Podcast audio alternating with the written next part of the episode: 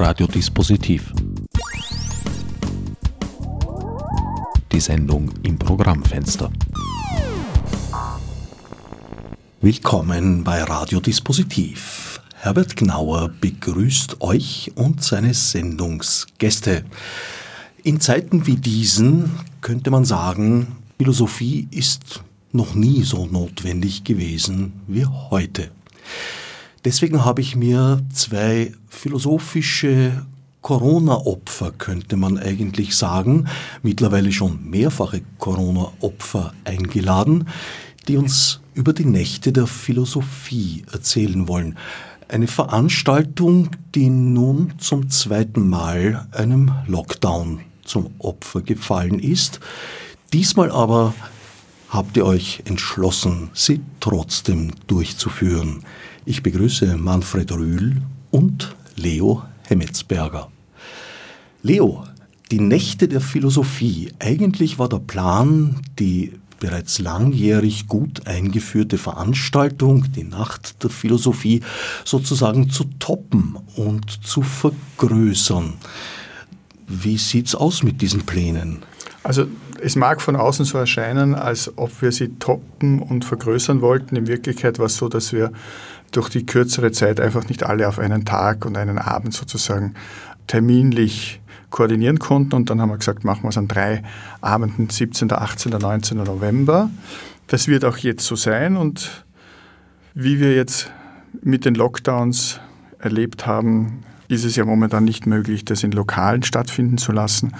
Und ich habe dann kurzfristig einfach die Entscheidung getroffen, dass wir ins Netz gehen, dass wir das über Zoom sozusagen online machen. Das wäre im Frühling, die Veranstaltung war ja ursprünglich im Mai geplant, auf jeden Fall zu früh gewesen. Mittlerweile haben so viele Menschen Erfahrungen mit ganz unterschiedlichsten ähm, Online-Meeting-Plattformen gesammelt und ich selber bin beruflich in dem Bereich auch unterwegs, dass ich mir sehr gut vorstellen kann, dass das gar kein Problem sein wird, sozusagen das auf diese Art und Weise diesmal zu machen.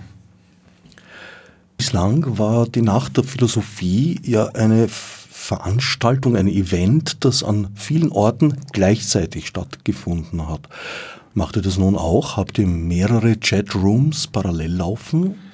Es hat jeder Teilnehmer und jede Teilnehmerin sozusagen einen eigenen Zugang. Es wird, um gleich das Administrative zu besprechen, es wird eine, eine Liste geben, sowohl auf Facebook in der Nächte der Philosophie Seite als auch bei der Gesellschaft für angewandte Philosophie, gap.or.at und ich weiß, dass der Herbert immer die Links dann auch auf die Seite stellt und man das ablesen kann. Da wird es in den nächsten Tagen dann eine Liste geben der Teilnehmerinnen und Teilnehmer mit einer E-Mail-Adresse, wo man sich anmelden kann. Und so gibt es die Gelegenheit, dass man am 17., am 18. und am 19. November, wenn man noch immer nicht genug hat, das ist übrigens dann auch der Welttag der Philosophie, insofern eine schöne äh, Zusammenführung, auch noch philosophisch, praktisch oder rein philosophisch sich mit Kolleginnen und Kollegen auseinandersetzen kann, die dann zu ganz unterschiedlichen Themen im Netz präsentieren werden.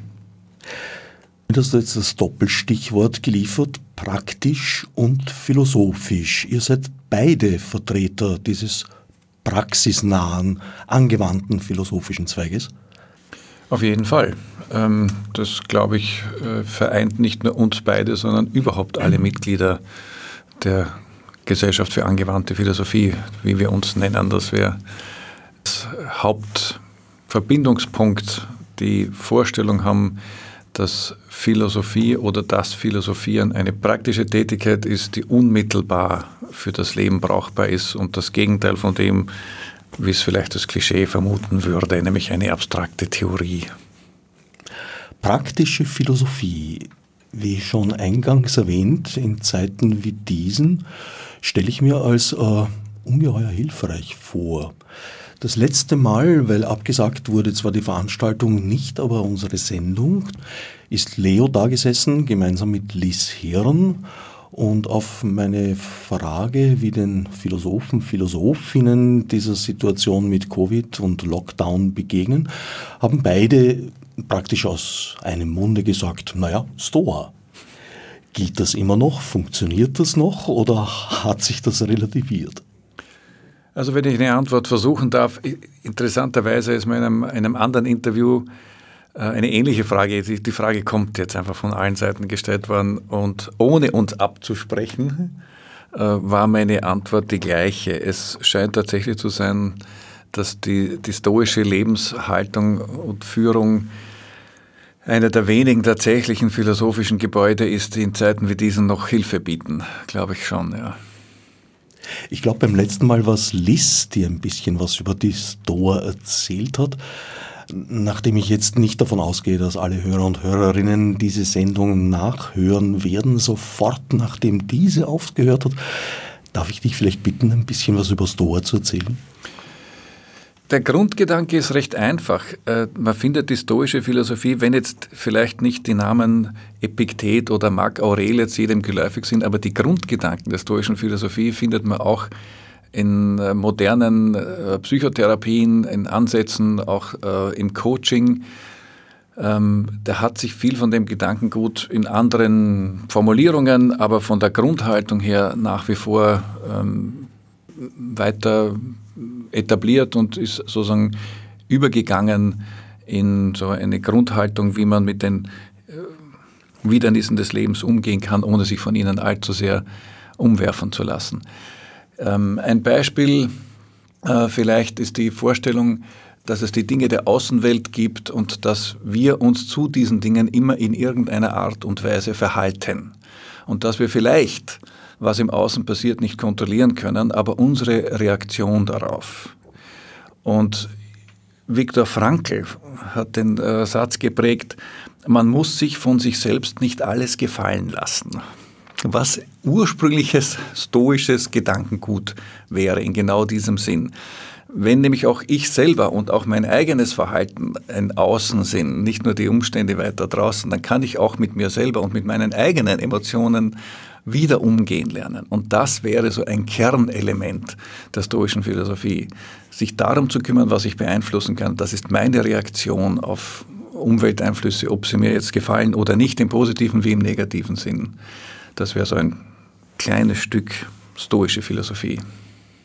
Also so ein, so ein bisschen wie der alte Sinnspruch, der da ungefähr lautet, gib mir die Fähigkeit, das zu unterscheiden, wogegen ich etwas unternehmen kann, von dem, äh, ja, Roland Niebuhr, das Gelassenheitsgebet. Gib, gib, mir die Kraft, die Dinge zu ändern, die ich kann, die Gelassenheit, die Dinge zu akzeptieren, die ich nicht ändern kann und die Weisheit zwischen diesen beiden zu unterscheiden. Das, das ist das Originalzitat, auf das ich tatsächlich oft zurückgreife.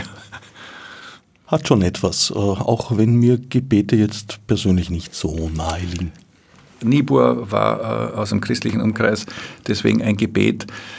Ähm, es ist insofern für mich jetzt nicht notwendigerweise an Religion gebunden, weil man sich mit diesem Spruch ja nicht an irgendwelche höheren Mächte wendet, sondern es ist einfach ein, ein, für mich eine Erinnerung und auch das ist Teil, wenn wir schon von der Stoa reden, der stoischen Tradition, dass es in der stoischen Tradition sehr wichtig war. Ähm, Marc Aurel zum Beispiel hat in seinen Selbstbetrachtungen Ermahnungen an sich selbst geschrieben, dass es in der stoischen Philosophie sehr wichtig war, äh, sich aufzuschreiben und sich jeden Tag daran zu erinnern, was man einmal als richtig und gut erkannt hat. Und auch das, glaube ich, kennt jeder. Wir haben so diese hellen Momente, wo wir wissen, okay, so soll es sein, so ist es gut. Wenn ich das und das tue, dann, heute würde man sagen, komme ich in meine Mitte. Und dann passiert das Leben. Und dann ist man heute, würde man sagen, aus der Balance, ist in der Mitte im Burnout. Und es war den Stoikern schon völlig klar, dass das gute Leben und dass der Umgang, der gelassene Umgang mit Schwierigkeiten sich nicht von selbst ergibt, sondern Übung bedarf. Und ein Teil der Übung ist das Wiederholen von Sätzen, die man einmal als wahr und richtig erkannt hat. Im anderen Kontexten heißt das dann Mantra. Und so würde ich dieses Gebet verstehen. Wenn man sagt, das ist auch so ein Satz, den man sich immer wieder mal sagen kann, dass es eben die Dinge gibt, die ich beeinflussen kann und die, die ich nicht beeinflussen kann. Und sich das immer wieder herzuholen, ist quasi stoische Pflicht. Insofern ist ja Philosophie nichts Neues, sondern eine Übung des Wiederholens, weil du mal von Epiktet gesprochen hast, es gibt ja bei ihm sozusagen auch das Zitat, es gibt keine Tatsachen, sondern es gibt nur Interpretationen von Tatsachen. Das ist ein Zitat, das findet sich dann auch bei Nietzsche, das ist ein Zitat, das findet sich bei Wittgenstein und das ist ein Zitat, das findet sich auch bei sehr vielen Autoren jetzt sozusagen im Sinne der Postmoderne, wo man einfach diese Basiserkenntnis des Verhältnisses des Selbst zu der Umwelt oder das, was ich wahrnehme oder die Interpretation der Wahrnehmung, einfach versucht, einen Schritt zurückzutreten und das aus einer Distanz zu betrachten. Nicht alles, was sich auf einen Kalender drucken lässt, ist von vornherein abzulehnen.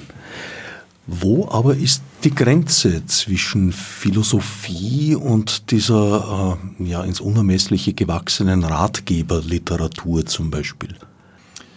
Wenn ich eine Antwort versuchen darf, äh, dann ist es so, dass ich, glaube ich, in der Frage, wenn hier andere Personen säßen, auch andere Antworten gegeben würden. Ich glaube, die Antworten sind sehr vielfältig, äh, was sich auch in unserem Lehrgang zeigt.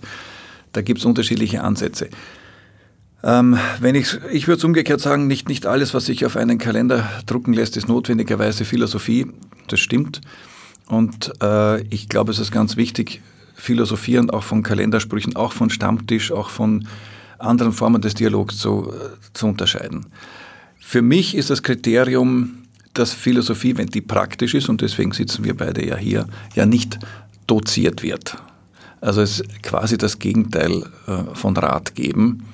Ähm, in meinem speziellen Fall ist das, das Zentrum des Philosophierens ein dialogisches Geschehen. Äh, und das wiederum stützt sich jetzt nicht auf äh, irgendwelche äh, Schulen oder Techniken oder Methoden, sondern stützt sich darauf, dass man gemeinsam versucht, das, was gilt und das, was man für wahr hält, äh, zu erforschen. Es ist mehr so ein gemeinsames Erforschen und weniger ein Beraten. Und das, finde ich, ist das genuin Philosophische, zu suchen, ähm, wenn man versucht, jemanden in einem Art Dialog genau das zu sagen, was man selber auch wahrhaft vertritt. Weil praktisch wird es ja erst dann, wenn das, was ich sage, auch in meinem Leben eine Rolle spielt. Logischerweise. Ähm, aber was ich nicht kann, ist äh, sagen, wie es geht. Also Beratung und ähm, auch wenn ich persönlich eine Nähe zur stoischen Philosophie habe, weil wir gerade davon gesprochen haben, ähm, würde ich niemandem versuchen, stoische Prinzipien beizubringen, damit er besser durchs Leben kommt. Das kann es nicht sein. Aber wenn ich aufgrund dieser Vorbildung, die ich habe, höre, dass jemand im Gespräch von sich aus ähnliche Gedanken entwickelt hat, und das tun wir ja alle, wir müssen ja alle mit unserem Leben fertig werden, und ich wage zu behaupten, viele kommen dann schon auch in die Nähe der Stoa von sich aus. Dann ist es wahrscheinlich hilfreich, mit einem Philosophen zu reden, der in der Lage ist, genau diesen Gedanken zu vergrößern und groß zu machen und im Sinne eines Selbsterkenntnisprozesses äh, ein Stück selbst zu gewinnen. Wenn das jetzt nicht zu kompliziert erklärt war. Nein, ich würde es vielleicht auch so sagen, nachdem ich dich ja jetzt schon seit vielen Jahren kenne, wenn du dich einer Frage widmest, machst du dich ja auch auf dem Weg und ich glaube, eine deiner Spezialitäten ist ja auch mit Menschen unterwegs zu sein, um Fragen richtig zu formulieren und vielleicht auch einer Antwort näher zu kommen. Gute Frage, ist viel wert. Verstehe ich das richtig? Du begibst dich auf Wanderschaften mit deinen Klienten, Klientinnen? Das ist eines meiner Angebote. Ähm, ich, äh, meine, meine sozusagen Kernthemen sind das eine ist der Dialog, das andere aber auch die äh, Leibphilosophie. Ich, ich habe ursprünglich auch mal Sport studiert, äh, weil mich sozusagen die Verbindung, sozusagen jetzt, um es wirklich klischeehaft zu sagen, von Geist und Körper mich immer äh, interessiert hat. Und da bin ich tatsächlich auch ähm, so ein bisschen auch mit Nietzsche, der ja auch einmal geschrieben hat, trau keinem Gedanken, äh, den du dir ersessen hast. Äh, ist tatsächlich so, auch aus meiner eigenen Erfahrung, dass das eigene Nachdenken, das eigene sich besinnen anders verläuft, wenn man sich gemeinsam oder auch alleine bewegt, als wenn man in einem Raum, in einem geschlossenen Raum womöglich sitzt und nachdenkt. Und genau das mache ich. Ja. Ich bin unterwegs mit Menschen oft auch über mehrere Tage. Wir geben uns ein Thema. Wir hatten auch schon Marc Aurel äh, und versuchen uns zu diesem Thema in Beziehung zu setzen. Wo spielt das eine Rolle in unserem Leben? Wie können wir das integrieren oder was? Auch das ist ja legitim, passt für einen ganz sicher nicht. Wird dann in der Gruppe während des Gehens munter drauf los? Während des Gehens auch äh, in Zweiergruppen. Es ist so von der Methode ein, ein bisschen so, dass es einen, einen Input gibt, dass ich so ein, ein, ein Kernthema raussuche. Und äh, dann gibt es aber viel Freiheit, weil es gibt Leute, gehört auch dazu, ich brauche ein bisschen Zeit, um im Gehen selber zu reflektieren, meine eigenen Gedanken. Wenn eine große Frage, ja, äh, bin ich ein guter Mensch? Das sind so Fragen, die man so üblicherweise sich auch im Beraterkontext nicht wirklich stellt. Aber als Philosoph stelle ich die. Da hat man vielleicht jetzt nicht so ganz schnell eine Antwort parat, äh, abgesehen davon, dass da geschlossene Frage ist. Aber wenn ja, warum? ähm, sich das mal selber zu überlegen, dann vielleicht auch mit wem anderen auszutauschen, wie der das sieht und, und dann auch in der Gruppe ähm, gemeinsam als Gruppe wieder wo zu stehen, zu sitzen, je nachdem wie die Witterung ist, und sich zu überlegen, was denn das Kriterium für das gute Menschsein sein könnte. Die Verbindung Philosophie und Körper ist ja durchaus auch nichts Neues. In den letzten Jahren ist es, würde ich sogar sagen, durchaus in Mode gekommen. Im Tanzbereich gibt es da sehr starke Einflüsse zu sehen, war das zum Beispiel in den äh, Veranstaltungen Philosophy on Stage von Arno mhm. Böhler und Susanne Granzer. Du hast dich aber nicht in die Körperrichtung entwickelt, sondern bist der Philosophie sozusagen treuer geblieben.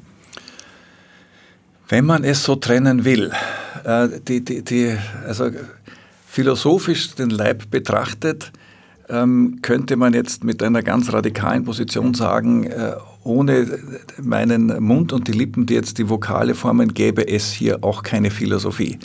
Und es gibt tatsächlich auch ähm, leibphilosophische radikale Positionen, die tatsächlich alles auf das Leibliche zurückführen und das auch das Philosophieren und auch die Worte, mit denen wir uns ansprechen und die auf uns treffen, letztlich leibliche Phänomene sind, wenn man feine Sensoren dafür hat. Und ähm, man könnte das, und deswegen das Beispiel mit dem Tanz gefällt mir super, äh, man, man, könnte das auch alles immer als Tanz sehen, auch, auch, auch der Dialog mit Worten.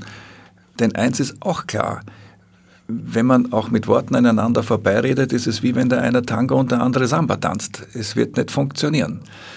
Diese, diese Fähigkeit, die wir alle besitzen, intuitiv äh, auf das zu reagieren, was wir vom Gegenüber hören, die Atmosphäre zu spüren, das Passende zu sagen auf das, was der andere anstimmt, ist ein sehr leibliches Phänomen. Also weiß ich nicht, ob ich da Ja sagen würde zu, habe mich in Richtung der Philosophie entwickelt. Würde mir eher ein bisschen wehren.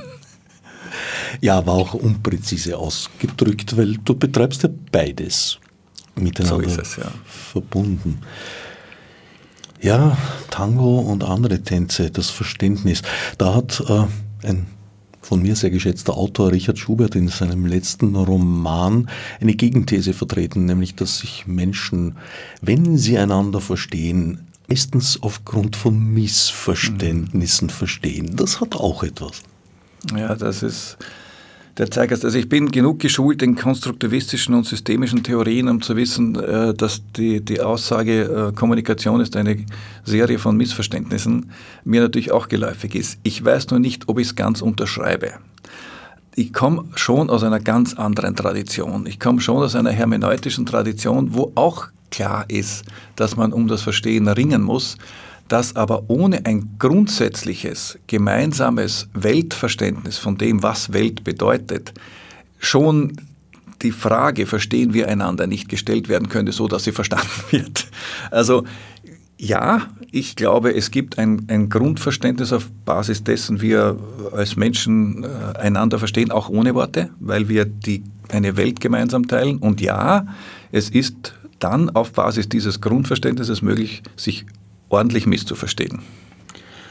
Und das ist ja auch eine Geschichte, die, wenn wir uns die Philosophiegeschichte anschauen, äh, zu einem ja, jahrhundertelang sehr wirksamen Missverständnis geführt hat, nämlich das Problem des viele philosophischen Schulen mit der Leiblichkeit hatten, dass äh, schon be beginnend mit Platon quasi sozusagen das, das Hinaufsteigen aus der Höhle, das rein im Verstand und im Vernunftsein als das Wesentliche erkannt wird, dass sozusagen das, was Leib oder vergänglich ist oder nicht geistig, dialektisch erfassbares, dass das minderwertig ist und das zieht sich dann durch die Jahrhunderte durch, wo das Leibliche dann auch noch in Verbindung mit dieser ganzen christlichen Leibfeindlichkeit eigentlich erst dann ja, spät mit dem Aufkommen der Phänomenologie oder der Phänomenologen wirklich dann wieder sozusagen stärker beleuchtet worden ist, dass wir ja die meiste Zeit des Tages schweigend verbringen, dass wir in unserer Leiblichkeit, in unserer Körperlichkeit, wie wir im Raum orientiert sind,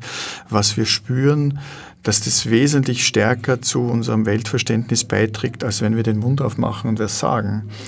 Und äh, das ist etwas, das natürlich jetzt philosophisch systematisch sehr schwer fassbar ist.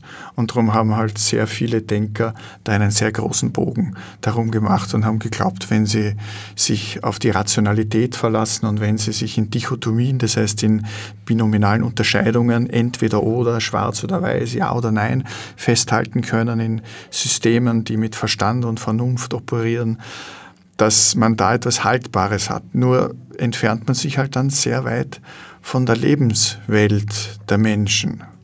Und daher kommen ja dann auch die Vorwürfe der Elfenbeintürme, ja, in denen sich angeblich die Philosophen verkriechen, um dann der Welt zu erklären, wie sie sei. Hier haben wir es mit weltzugewandten Philosophen und Philosophinnen zu tun. Worüber wird denn philosophiert werden in diesen Nächten der Philosophie? Ja, ich möchte ein paar Punkte nennen. Ich freue mich sehr, dass die Regula Stempfli, die auch dieses letzte Buch des Trumpism, wo sie sozusagen sich mit dem Phänomen der aktuellen politischen Situation und momentan sitzen wir alle auf Nadeln, weil wir ganz gespannt sind, wie die Wahlen ausgehen, was ja noch einige Tage dauern kann. Also Fakten und Fakes, Wahrheit, Rhetorik und Lügen im öffentlichen Diskurs und sie hat Alexander Czernik eingeladen und mit ihm gemeinsam wird sie sozusagen diese Zoom-Sitzung absolvieren. Der Manfred macht Can we get serious now? Das wird natürlich nicht auf Englisch sein, aber er hat diesen populären Satz genommen, äh, um eben darauf hinzuweisen, was das Thema ist. Man findet dann auf Facebook auch noch genauere Erläuterungen dazu, worum es in den Veranstaltungen geht. Die Cornelia Brühl macht einen philosophischen Salon in, jetzt natürlich im Netz Uh, ursprünglich in Baden, wo es geht um das Thema der Mensch nach der Krise. Und dann haben wir einige, die sich mit dem Thema Vernunft, und es ist interessant, dass es jedes Jahr, uh, es ist eine freie Themenwahl. Ja, also jede Philosophin, jeder Philosoph kann sein oder ihr Thema aussuchen und dass wir heuer doch einen Schwerpunkt haben, wo es um die Vernunft geht. Ja, Martin Kerschbaumer sagt, kann ich handeln wie vernünftig? Helmut Hofbauer sagt, Argumente gegen vernünftiges Handeln. Meine Wenigkeit hat als Thema gewählt, vernünftig ist wie tot, nur vorher. Und Markus Riedenauer spricht von Vernunft und Gefühl. Also das wird sicherlich heuer ein Schwerpunkt sein. Äh, und die Philosophinnen und Philosophen kommen aus ganz, ganz unterschiedlichen Richtungen. Und das ist immer ganz spannend. Da möchte ich die Hörerinnen und Hörer einladen, wirklich an diesen drei Tagen sich einfach so die Gusto-Stückeln herauszupicken. Und es gibt nur Gusto-Stückeln. Das heißt, insofern kann man nicht falsch greifen, um sich da neue Informationen, Anregungen und Wege zur Diskussion, zum Diskurs finden können, um sich äh, dem Thema, was ist die Vernunft überhaupt und brauchen wir sie und wo sind ihre Grenzen, widmen zu können. Ja, und dann haben wir noch ganz andere Themen, wie zum Beispiel äh, Stefan Marx über Dungeons and Dragons, das heißt Diskussion über eine Philosophie des Spielens. Also es gibt ja auch den äh, Hunziger hat er geheißen, ja der Mensch als Spielender, wo, wo sozusagen das ganz, ganz wesentlich ist. Und vieles, was wir in Ritualen, also ich, das ist jetzt meine Assoziation dazu, was wir in sozialen und gesellschaftlichen Verbänden miteinander tun, äh, liegt sehr nahe an dem Spiel, an den Regeln, an die wir uns halten, damit wir dann zu Ergebnissen kommen. Noch jemanden hast du mir vor der Sendung verraten. Ursula Barth wird neu ins Programm kommen. Ja, auch Ursula Barth wird dabei sein und sie hat mir versprochen, sie schickt mir umgehend den Titel ihrer Veranstaltung, den habe ich nämlich noch nicht. Überraschung. Überraschung, genau. Nach der Philosophie ist immer wieder für Überraschungen gut. Katharina Latziner wird über schlechte Gefühle sprechen. Und äh, natürlich ist das wahre, schöne, gute auch ein Thema. Das behandelt die Sonja Meißel und der Mensch und die Natur dem widmet sich die Brigitte Schagerl. An dieser Stelle vielleicht angebracht ein kleiner Hinweis für unsere Hörer und Hörerinnen, die uns gegenüber jetzt nämlich einen Informationsvorsprung haben. Wir sitzen hier Mittwoch, 4. November 2020 und die Stimmenauszählung der amerikanischen Präsidentenwahl ist noch in vollem Gange und entgegen allen Prophezeiungen der meinungsforschenden Zunft ist das Rennen ein äußerst knappes. Auch das werdet ihr ja dann in der Nacht der Philosophie vielleicht schon behandeln können, in der einen oder anderen Weise. Worüber wird denn Manfred Rühl sprechen? Äh, der Titel ist tatsächlich ein englischsprachiger Can We Get Serious Now, äh, den ich aus einem Film entnommen habe, und zwar ganz bewusst im, im englischen Original. Der Film heißt Sully weil ich oft auch in meinen philosophischen Seminaren mit Filmen arbeite und da auch nicht mit experimentalen Filmen und dem irgendwelchen Avantgarde-Filmen, sondern meistens Mainstream, die halt bekannt sind, weil auch im Mainstream sich die Philosophie wiederfindet. Und Sally ist die Geschichte des Kapitäns, der es geschafft hat, dieses Flugzeug am Hudson River zu landen, ohne dass ähm, irgendjemand zu Schaden gekommen ist. Und der sich dann äh, weil die Versicherung das dann einfach verlangt, äh, vor der Flugbehörde rechtfertigen muss für diese Entscheidung, nachdem Computersimulationen mehr oder weniger zweifelsfrei bewiesen haben, dass er Alternativen gehabt hätte, dass er einen Flughafen erreichen hätte können und nicht das Leben sämtlicher Menschen in dieser Maschine gefährden. Und er hat sich dagegen entschieden. Und der Wendepunkt in diesem Film, und Tom Hanks spielt die Hauptrolle, ist wirklich großartig und die habe ich gewählt, weil mein Hauptthema eben die Frage nach dem, wann wird es eigentlich ernst, ist, der Wendepunkt in dem Film wird eingeleitet mit diesem Satz. Tom Hanks spricht in dieser Verhandlung genau diesen Satz. Can we get serious now? Und er meint damit, können wir aufhören, über Simulationen zu reden? Können wir aufhören, darüber zu reden, was gewesen wäre, wenn ein Computer, der das Ergebnis schon kennt, diesen Flug geflogen wäre? Und können wir mal vom richtigen Leben reden? Und ich habe das Zitat genommen, weil es mich direkt unmittelbar zu dem Thema leitet, über das ich sprechen will, nämlich was meinen wir, wenn wir sagen, etwas ist ernst? Was meinen wir, wenn wir sagen, wir machen ernst? Ähm, das finde ich jetzt gerade aus der Perspektive der praktischen Philosophie eigentlich eine Kernfrage. Und interessanterweise wird sie kaum von Philosophen behandelt. Sie wird so im, im Passant, ich nehme an, alle, die ich gelesen habe, ähm, denen ist das, was sie da schreiben, sehr ernst. Die, die, die glauben tatsächlich, dass das unmittelbar wahnsinnig wichtig ist, was sie da schreiben. Aber eine Analyse des Ernstes gibt es ganz selten. Was es denn bedeutet, was jetzt zum Beispiel ein Gegenbegriff wäre. Ist jetzt der Ernst das Gegenteil von Spiel oder ist Ernst das Gegenteil von Spaß? Und wenn von beidem nicht, wovon dann? Das sind so ganz spannende Fragen. Ja, ja unernst, aber das ist genauso schwer zu definieren auch interessant, was das dann sein soll. Ja? Also im Sinne von, äh, die Lage ist äh, hoffnungslos, aber nicht ernst. Übrigens ein Zitat, bei dem die Quelle völlig unklar ist. Sie wissen das, ja. Ich weiß das jetzt auch, weil ich es recherchiert habe. Ich hatte mir fest eingebildet, diesen Spruch, der kommt von äh, Helmut Qualtinger. Aber nein, Recherche gibt, man weiß es nicht, äh, leider. Die schönste dieser unsicheren Quellen, die mir zugetragen wurde, es soll angeblich in einem Militärbericht gestanden sein. Ein Lagebericht in der Count-K-Monarchie soll mit dem Satz, die Lage ist hoffnungslos, aber nicht ernst. Das schöner Satz. Geschmückt gewesen sein. Ein großartiger Satz, sehr österreichisch, aber für den Rest der Welt auch durchaus einsetzbar und zu gebrauchen. Du hast vorher etwas angedeutet von einem Lehrgang, den ihr beide euch gemeinschaftlich mit anderen ausgedacht habt. Worum geht es denn da? Es geht in dem Lehrgang darum, dass es jetzt äh, wirklich ein, ein, ein, großer Wurf äh, im deutschsprachigen Raum erstmals die Möglichkeit gibt, an äh, einer Universität äh, eine Fortbildung zum philosophischen Praktiker zu machen. Ähm, und wir als Verein, gemeinsam in Kooperation mit dem Postgraduate Center der Universität Wien, diesen Lehrgang vor einigen Jahren aus, dem, aus der Taufe gehoben haben und der jetzt äh, im vierten Durchgang äh, sich ungebrochener Beliebtheit erfreut, äh, wo Praktiker ganz unterschiedlichster Provenienz, äh, auch international ähm, nach Wien kommen, um diese unterschiedlichen Zugänge zu dem, was praktische Philosophie sein könnte, zu vermitteln, zu lehren, soweit sich das lehren lässt. Das ist aber ein Realraum-Event, äh, sage ich mal. War es bis heuer, 2020 ändert alles. Der Lehrgang ist jetzt gerade wieder gestartet, im Herbst, ähm, mit erfreulich hoher Teilnehmerzahl. Das Interesse an Philosophie, haben wir schon gesagt, ist sehr hoch.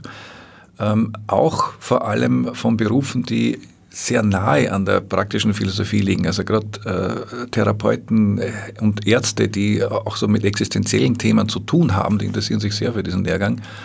Er ist jetzt gestartet und äh, unter den aktuellen Bedingungen werden die ersten Lehrveranstaltungen jetzt online stattfinden, ähm, stattfinden müssen. Äh, es wird interessant, ich bin da auch betroffen. Es kommt dann im zweiten Semester die Philosophie des Leibes, wie das online gehen soll, habe ich noch kein Konzept, aber äh, es, irgendwie muss man das, werden wir das auch meistern. Nun ja, theoretisch lässt sich das schon behandeln.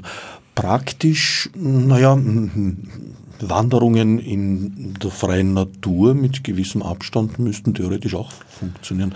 Ansonsten online, naja, müssten sich die Leute zumindest irgendwelche Fitnessgeräte hinstellen. Ich muss mir noch was einfallen lassen. Gut, das ist wohl eine der edelsten Aufgaben eines Philosophen. Insofern bin ich guter Hoffnung. Es wird dir schon was gelingen. Denke ich auch. Ich habe vorher schon angedeutet, dass mein Titel ist Vernünftig ist wie tot. Nur vorher, auch da habe ich auf, trotz Recherche nicht herausbekommen, wo dieses Zitat herkommt. Ja, das ist irgendwie, das schwebt durchs Netz und das ist mir nicht ganz klar. Ähm, ich hätte natürlich gern den, den, den, den, Ursprung und den Verfasser gewusst. Ja, ich hätte jetzt dich genannt, weil nein, mir ist es noch nicht begegnet. Nein, nein, nein, nein. Äh, und ich finde ich find es aber, ich find es aber einen, einen, einen sehr guten, ein sehr gutes Statement, weil damit zum Ausdruck kommt, wie schwierig es ist, äh, sozusagen vernünftig zu sein. Und die Frage ist, ob es gut ist, immer auch vernünftig zu sein. Ähm, es kann manchmal auch ganz gut sein, unvernünftig zu sein. Und wenn wir Vernunft als Rationalität oder sozusagen als reines abstraktes Denken fassen wollen, das zwar Gegensätze in eine Einheit bringt, wie das jetzt in diversen Systemen bis hinauf als Weltgeist, der sich sozusagen als Vernunft in der Geschichte realisiert. Also da gibt es ja die schönen großen Konzepte bei Hegel oder ob es bei Kant sozusagen der Ausgang aus der selbstverschuldeten Unmündigkeit ist. Also auch die Aufklärung ist ja sehr stark äh, Fortschritts- und Vernunft geleitet.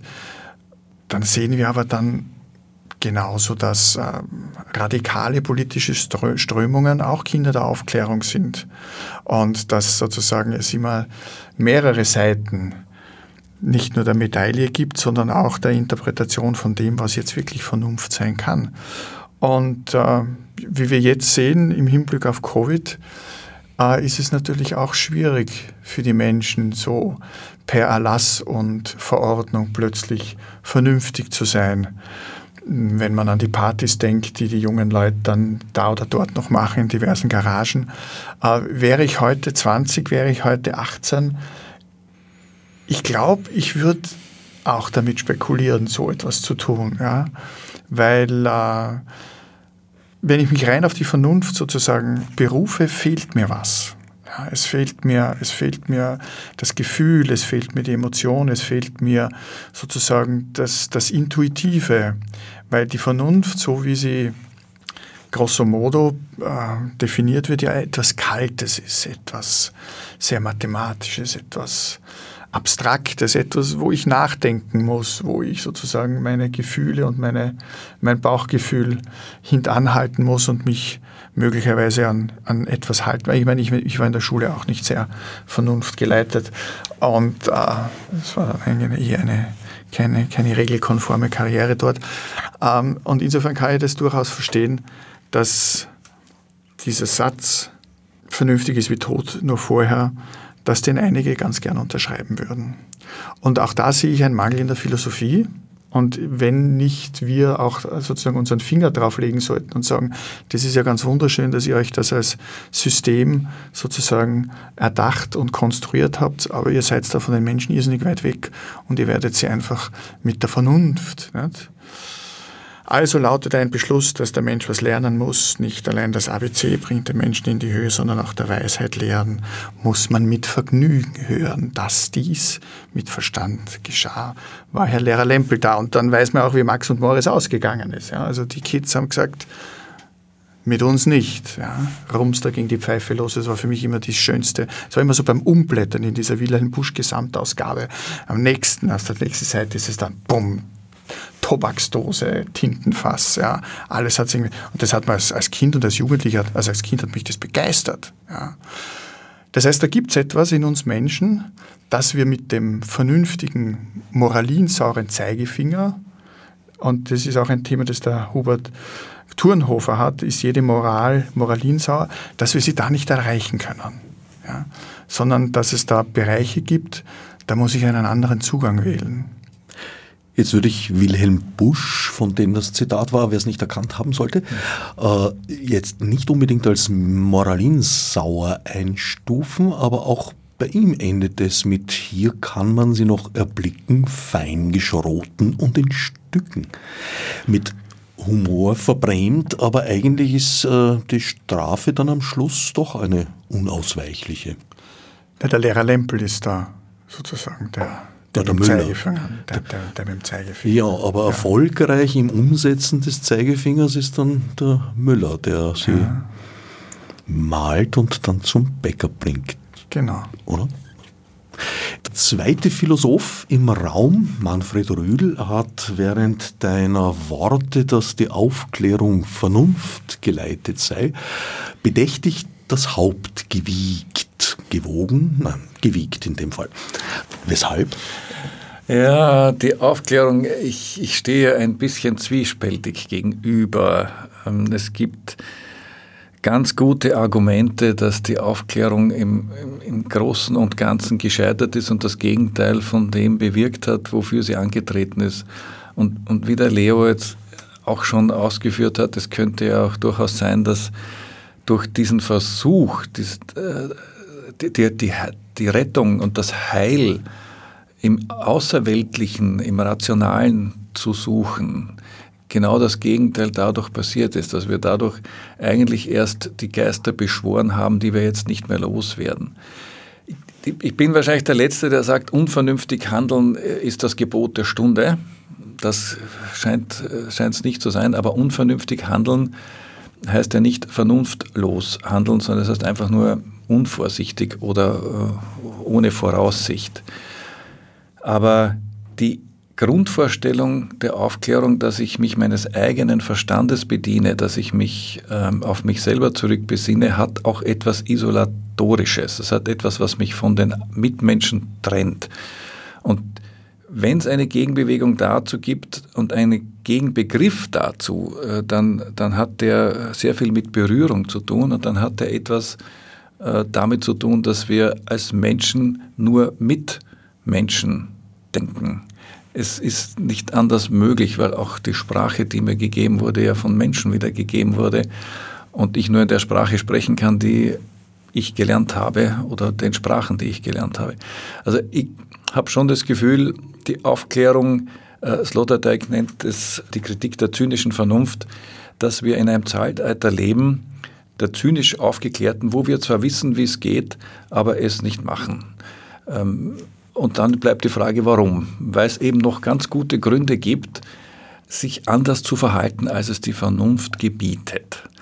Jetzt ist auch das ein schwieriges Thema, weil seit der Psychoanalyse haben wir alles, was dann so triebhaft daherkommt, auch irgendwie verdammt. Jetzt ist die Aufklärung irgendwie ein bisschen gescheitert. Man kann sie nicht an der eigenen Vernunft festhalten und sich damit äh, zur Weltherrschaft aufschwingen das Triebhafte ist, wie der Name schon sagt, auch nicht wahnsinnig schön und attraktiv, sondern eben so ein bisschen getrieben. Also wo, wo noch stehen?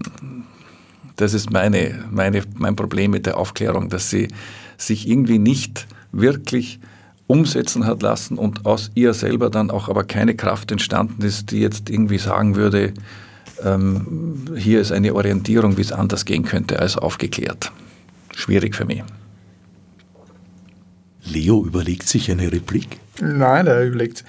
Es ist, es ist nicht unbedingt eine Replik, sondern es ist, es ist wirklich ein, ein, ein Minenfeld, weil die Aufklärung ein dermaßen aufgeladener Begriff ist und weil wir jetzt dermaßen viele Erwartungen damit verbinden, dass es besser wird, dass es eine, dass wir sozusagen in eine Zukunft gehen, die heller ist. Darum ist es ja die Aufklärung. Ja.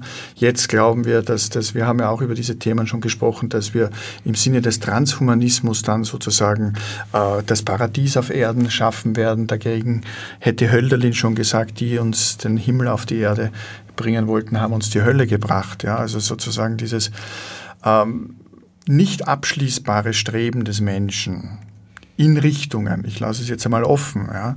und sehr oft auch in, in, in diametral entgegengesetzte Richtungen. Dieser, dieser Kampf oder dieser Struggle oder dieses Streben, etwas Bestimmtes zu erreichen. Ja, wie der Manfred schon gesagt hat, wir haben, wir, wir, wir haben ein Handlungsproblem. Ja. Wir wissen es. Es ist heute, ob es jetzt Klima, ob es jetzt Covid ist, äh, wenn wir uns, wenn wir, und das ist ja, das sind ja die positiven Seiten äh, der Aufklärung sozusagen in Verbindung mit den Empiristen, das ist die Wissenschaft, das ist die Naturwissenschaft, die in ganz bestimmten Themen einfach mit Fakten sagen kann, Leute, so ist es. Und wenn ihr als Politiker das nicht umsetzt, sondern euch sozusagen von Lobbys knechten lasst, um jetzt mal so einen kurzen Schwenk ins Politische zu machen, dann werdet ihr die Früchte eurer Handlungen ernten. Ja, das wissen wir heute. Die Frage ist, wieso tun wir es nicht? Ja, und das ist für mich auch ein Zweig der Aufklärung, dass wir über Utilitarismus, und ich meine, ich möchte, möchte jetzt da gar keine, Fachbegriffe sozusagen in den Raum stellen, sondern einfach äh, durch gewisse ideologische äh, Strömungen vergessen haben oder auch verloren haben, das ganz andere zu denken.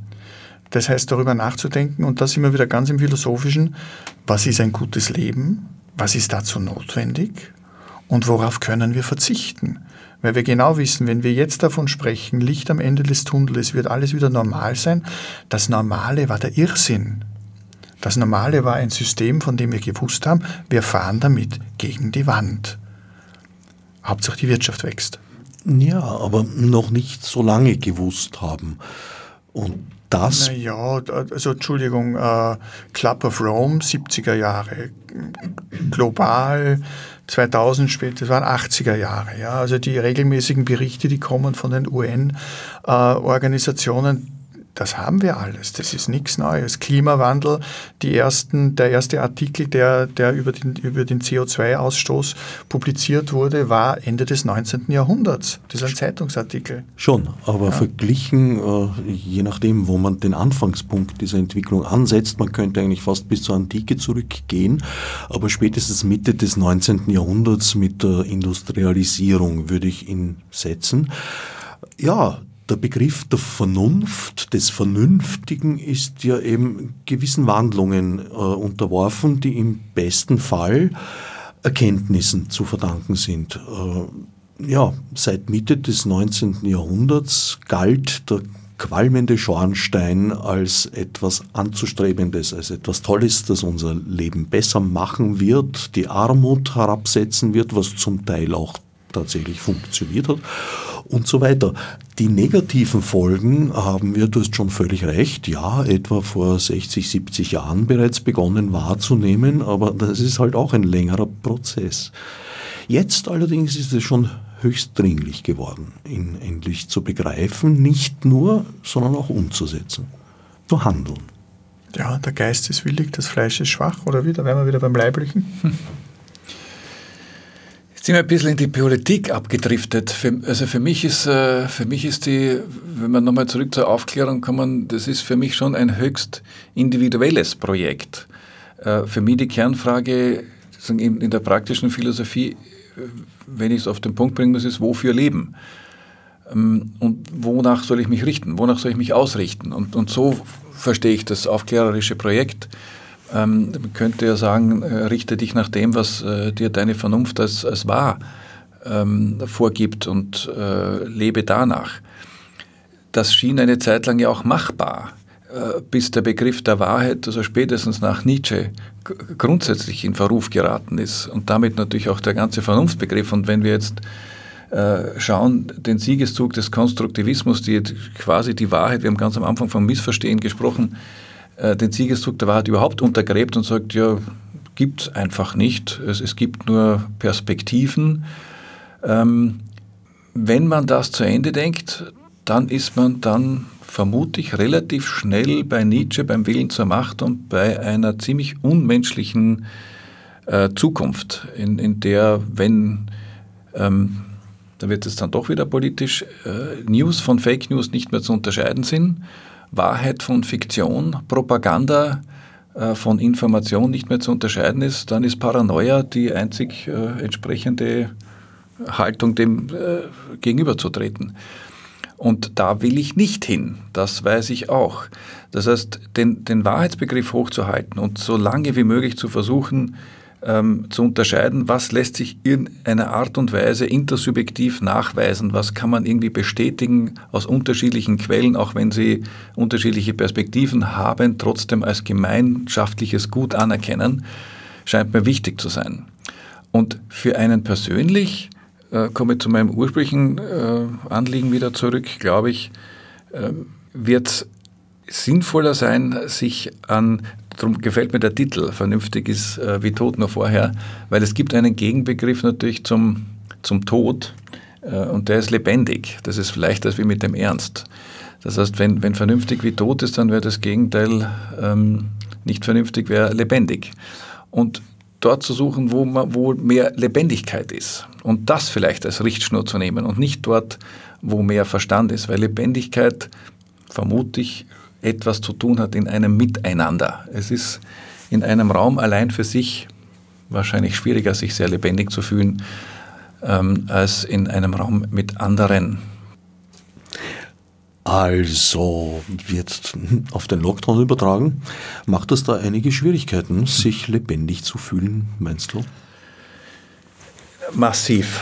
Ich habe jetzt gerade vor kurzem einen ganz kurzen Artikel äh, veröffentlicht äh, mit dem Titel Soziale Mikrotraumata, der mir tatsächlich sehr am Herzen liegt, äh, weil ich sehe, dass genau das, diese, das, was uns verbindet, diese klein, scheinbaren Kleinigkeiten, dass wir einander begrüßen, dass wir einander anerkennen, dass wir einander anschauen können, dass wir die Gefühle des anderen an seiner Mimik ablesen können, dass das durch, durch alles, was jetzt in dem Lockdown, auch durch, durch Masken und Social Distancing erzeugt wird, kleine Traumata sind, kleine Abbrüche im, im eigentlichen Zwischenmenschlichen, kleine Abgründe, die sich auftun, die nicht auffallen, weil sie zu klein sind. Und ich habe es verglichen, es gibt im Sport das Phänomen, dass ein Knochen bricht, nicht weil er irgendwo hart aufschlägt, sondern weil ich zu lange gelaufen bin und weil diese Summe an kleinen Erschütterungen winzige Risse äh, ergibt, die dann irgendwann durch einen ganz kleinen Auslöser zu einem Bruch führen. Und dieses Bild äh, habe ich vor Augen jetzt auch mit Lockdown. Wenn, wenn das lange so dauert, wenn wir uns in, in winzigsten Schritten und kleinen Distanzierungen voneinander weiter entfernen und entmenschlichen, wenn Menschsein bedeutet miteinander sein, dann habe ich tatsächlich die Befürchtung, dass das ein schlimmes Ende nimmt. Weil ich glaube, dass diese ganz kleinen, ich habe da ein, ein, ein, äh, Wort verwendet von einem, von einem Therapeuten, der von Streichleinheiten spricht, äh, Strokes, Eric Bern, ähm, dass diese kleinen Streichleinheiten, die wir uns geben, wenn wir uns begrüßen, wenn wir uns anschauen, wenn wir uns anlächeln, dass die wichtig sind, dass die uns äh, zusammenhalten. Und wenn die weg sind, über längere Zeit weg sind, dass wir anfälliger werden für Krankheiten, für Depression, aber auch für soziale Unruhe, weil wir nicht mehr die Verbindung zu unseren Mitmenschen spüren. Das ist tatsächlich ein, eine große Sorge, die ich habe. Warum ist im Gefängnis die Einzelhaft die schlimmste Strafe? Die schlimmste Strafe. Ja. Und äh, zum Glück ist jetzt im zweiten Lockdown einiges relativiert worden, was im ersten Lockdown einfach sozusagen wo drüber gefahren worden ist und wo vor allem Menschen, also ältere Menschen oder alte Menschen oder sozusagen die, die vielleicht auch von ihrem Nervenkostüm her leichter irritierbar oder verunsicherbar sind. Ja. Also dieser, diese, diese Begegnungen über die Generationen mit den Enkelkindern, mit den Kindern, und all diese, also mir, mir hat dieser Artikel sehr gut gefallen, ich habe ihn gelesen. Und ich würde jetzt nicht sagen, dass es ein schlimmes Ende. Ich würde sagen, dass wir achtsam sein müssen, was die Konsequenzen daraus sein können und dass es in diesem Bereich doch auch wichtig ist, dass das Ganze temporär ist und dass wir dann wieder zu dieser Form der, Normalität des Miteinanders und des einander Berührens und einander in den direkten Kontakt treten können, äh, zurückkehren. Wie ließe sich dieser Entwicklung entgegentreten, begegnen? Das ist in Zeiten des, des Lockdowns tatsächlich äußerst schwierig. Ähm, wenn wir die Erlaubnis haben, ähm, uns zu begegnen, dann ist es ganz einfach. Es ist einfach das, was wir üblicherweise ohnehin tun. Wir machen es in der Familie, wenn, wenn, wenn die Familie funktioniert, sowieso, wir bestätigen einander. Ähm, es klingt jetzt alles ein bisschen trivial, aber äh, jemanden, der den Raum betritt, äh, zu begrüßen, ist eine Art zu sagen, ich sehe dich, du bist da und ich nehme dich wahr. Und man könnte, wenn man es jetzt wirklich ganz radikal philosophisch formuliert, sagen, diese Art von Bestätigung, ich bin da, dieser Umweg über den anderen, der meine Existenz bestätigt, ist notwendig. Und sie passiert eben nicht dadurch, dass jemand in einer großartigen philosophischen Geste sagt, ich bestätige hiermit deine Existenz. Das wird nicht passieren. Es passiert eben im, im mikroskopischen Bereich. Guten Morgen. Ich sehe, du lächelst. Schön, dass es dich gibt. Alle diese Dinge, eine kleine Umarmung, eine kleine Berührung, ein, ein, eine zu Bindestrich Neigung. Alles diese Dinge schaffen diesen Zusammenhalt in Summe. Nichts davon einzeln, aber in Summe schaffen die ein Gewebe, das uns als Menschen verbindet. Und darauf zu achten, dass man das auch wieder tut, dass das die neue Normalität wieder wird, dass wir einfach diese Kleinigkeiten nicht unterschätzen und uns äh, schenken, wird wichtig sein. Ich sehe das Problem weniger in der direkten Begegnung. Da kann ich zumindest besser damit umgehen. Also zum Beispiel äh, beginnen, wenn jemand Maske trägt, eher die Augen wahrzunehmen, die eigentlich genauso viel verraten wie das ganze Gesicht, wenn man ein bisschen geübt ist darin oder den ganzen Körper. In vielen Schauspielausbildungen spielt ja Neutralmaske eine große Rolle und es ist hochinteressant, wie dann Dinge ganz automatisch eigentlich in den Körper wandern im Ausdruck. Das passiert in der U-Bahn eigentlich auch im Großen und Ganzen. Es funktioniert auch in der direkten Begegnung virtuell. Ganz schwierig wird es in Gruppen, weil wenn ich im Realraum in einer Gruppe sitze, spricht einer im besten Fall, hoffen wir es, und die anderen sehe ich aber. Und ich sehe, wie sie reagieren darauf. Und ich sehe, wie sie vielleicht den Mund verziehen oder Kopf nicken, Kopf schütteln, was auch immer. Das genau ist bei Online-Meetings kaum mitzuerleben. Ja. Also es ist eine, eine Fokussierung auf den Sprecher, die Sprecherin und alle anderen werden irgendwo zum anonymen Publikum. Bei kleinen Meetings geht es noch, weil da kann man mehrere eingeblendet haben, aber dann sind oft die Darstellungen am Screen schon zu klein, um die Mimik lesen zu können. Ja, die Probleme scheinen uns nicht auszugehen. Die Hoffnung liegt bei einem anderen Philosophen, auch ein Praktiker in seiner Art, Egon Friedel, der den schönen Satz gesagt hat, Kultur ist Reichtum an Problemen. War das jetzt sozusagen ein kleiner Ausblick auf das, was in den Nächten der Philosophie zu erleben sein wird? Auf jeden Fall. Also es geht auch noch um politische Ästhetik und äh, ich bin gespannt auf die Besucherinnen und Besucher, die leider nur virtuell, aber doch an den Gesprächen, an den Vorträgen und auch an den Diskussionen dann teilnehmen, weil ähm, ich schon das auch in den, in, den, in den Veranstaltungen, die ich bis jetzt geleitet habe, erlebt habe. Es gibt, es gibt eine Diskussionskultur, die entwickelt sich, die Leute reden miteinander. Sie sagen natürlich, es ist was anderes, ja, aber es ist äh, einfach im Hinblick auf das, auf, auf das Temporäre, dass es auch vorübergehend ist, es sind, es sind, also ich, ich bin froh, dass wir den Lockdown nicht zu einer Zeit hatten, als es noch keine Online-Kommunikationsmöglichkeiten und keine Smartphones gab. Also ich denke mir, das wäre, das wären ganz andere Probleme gewesen, mit denen man dann konfrontiert gewesen wäre. Also Beispiel nur, mein zwölfjähriger Sohn äh, unterhält sich mit mehreren Freunden am Abend über WhatsApp. Ja, also das, er kann sie zwar nicht treffen, aber sie tauschen sich dort aus und, und reden miteinander. Also, und das ist bei vielen anderen in der Form auch wichtig und trotzdem bitte in der Zeit, wo es erlaubt ist, doch auch mit den anderen und mit den Liebsten in Kontakt und in Austausch zu treten und sich nicht einfach zu verkriechen, hinauszugehen. Das ist ja erlaubt. Man kann sich im Freien bewegen, man kann in die Natur gehen, man kann spazieren gehen miteinander, das ist ja alles kein Problem. Dann muss man das, da kann man ruhig ein bisschen unvernünftig sein und hinausgehen. Es gibt diese Schlupflöcher der psychischen und physischen Notwendigkeit, ja. Mhm. Wir werden sehen, wie das exekutiert wird. Also das letzte Mal hat man da doch eher Stadtsheriff gespielt und hat vor allem empfindliche Strafen. So der Regelsatz waren 500 Euro, das ist doch ganz schön gesalzen, ausgesprochen die dann später äh, vom Verfassungsgerichtshof aufgehoben wurde. In diesen Genuss sind allerdings nur jene gekommen, die Einspruch erhoben haben und deren Verfahren zu diesem Zeitpunkt noch am Laufen war. Ich glaube, alle anderen haben ihre 500 Euro eingebüßt. Wir werden sehen, wie sich diesmal abspielt. Und ich bin mir ganz sicher, dass die nächsten Nächte der Philosophie 2021 wieder in Realpräsenz an wunderschönen Orten in Wien und ganz woanders stattfinden werden. Das 2020er Jahr neigt sich ja schon seinem Ende zu. Wir haben ja gesagt, die Hoffnung stirbt zuletzt.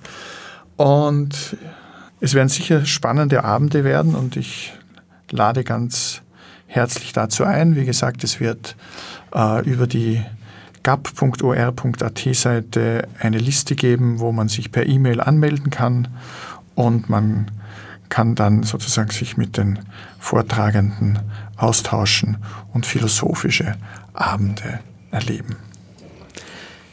Ich danke Manfred Rühl und Leo Hemmetsberger für gespendete Worte und allen anderen für geliehenes Gehör